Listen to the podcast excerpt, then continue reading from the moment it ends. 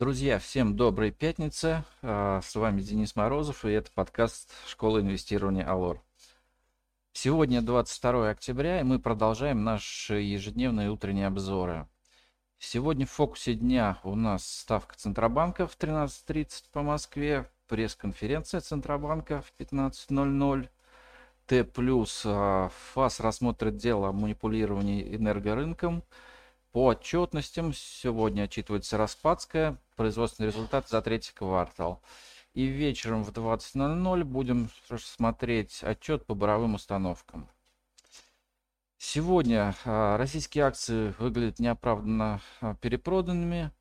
А небольшая беспричинная паника вчера прокатилась по российскому рынку акций без каких-то весомых оснований. Индекс Мосбиржи потерял за основную сессию 1,6%.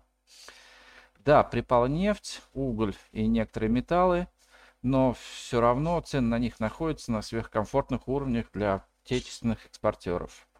Похоже, что многие спекулянты просто испугались не успеть зафиксировать прибыль. Сегодня внешний фон можно назвать нейтральным. Американские фьючерсы торгуют в символическом плюсе, подрастает драгоценные и большинство промышленных металлов – Правда, нефть теряет э, около 0,8%. Все же, несмотря на, дешев... на дешевеющую нефть, ждем небольшого отскока российского рынка акций.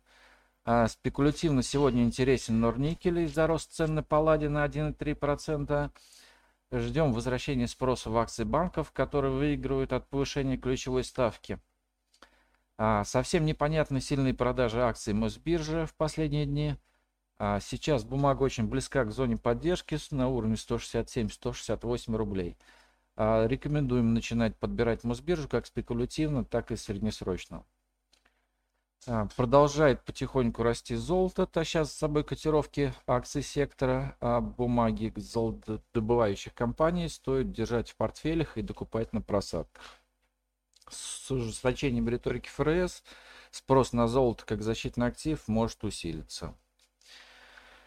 Также в числе лидеров вчерашнего рынка стали черные металлурги. Отрасль поддержал хороший отчет НЛМК. Квартальная дивидендная доходность, э, по которому оценивается 5,9%.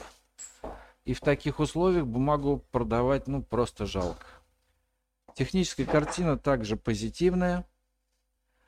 А, акции сумели развернуться от поддержки 218 рублей, открыв себе дорогу на рост в районе 260 рублей. По доллару и рублю на общих распродажах рубль ослаб, завершив торги в паре с долларом в районе отметки 71,1. Там же пара находится сейчас. Повышение ключевой ставки на 0,5% пунктов сегодня практически ну, не вызывает сомнения. Более того, скорее всего, риторика регулятора будет жесткой, и глава Центробанка Эльвира Набиулина даст прозрачный намек на еще одно повышение ставки в этом году.